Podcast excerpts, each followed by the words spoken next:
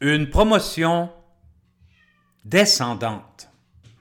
Quand on parle de promotion, on songe souvent la promotion ascendante, celle qui nous fait monter plus haut dans la hiérarchie. Pour plusieurs, cela va de soi. Grimper dans l'organisation rend plus heureux. Mais il en va pas de même pour tout le monde.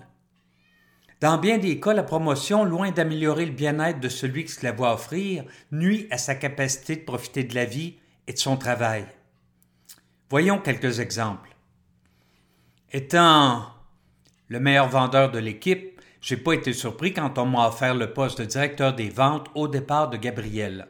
Ça allait de soi pour tout le monde. Si vous saviez à quel point ce nouveau poste m'a déçu.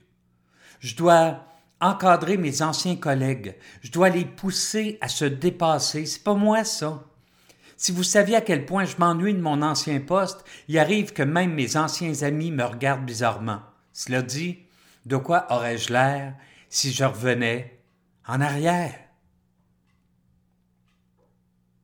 C'est pas facile de devenir la patronne de ses anciens coéquipiers. Ils doutent de ma compétence et ils roulent des yeux quand j'annonce une décision.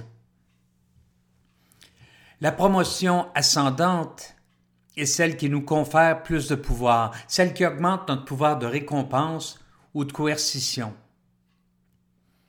Revenir en arrière après une promotion. Si vous vous reconnaissez dans ces exemples, il est peut-être temps de songer à une promotion descendante.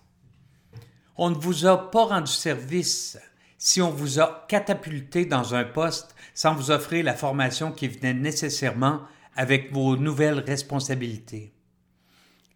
Vous devez maintenant relever les défis de la formation, de la rétention, de la productivité, de la sécurité au travail, de la relève et de l'amélioration continue, des éléments dont vous n'étiez même pas conscient avant votre promotion. Êtes-vous prêt à investir les efforts que nécessite votre nouveau poste ou préféreriez-vous retrouver votre emploi d'antan? Serait-ce si déshonorant d'annoncer que vous préfériez vos occupations antérieures et que vous souhaitez les accomplir de nouveau? Quel impact cela aurait-il sur votre sentiment de bonheur? Il n'y a rien de déshonorant au fait d'occuper de nouveau l'emploi pour lequel on est vraiment fait. Ne laissez pas l'orgueil vous empêcher de le retrouver de peur que les gens qui vous entourent considèrent la chose comme un échec.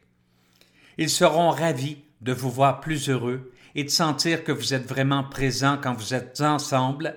Votre bonheur a un impact sur le leur.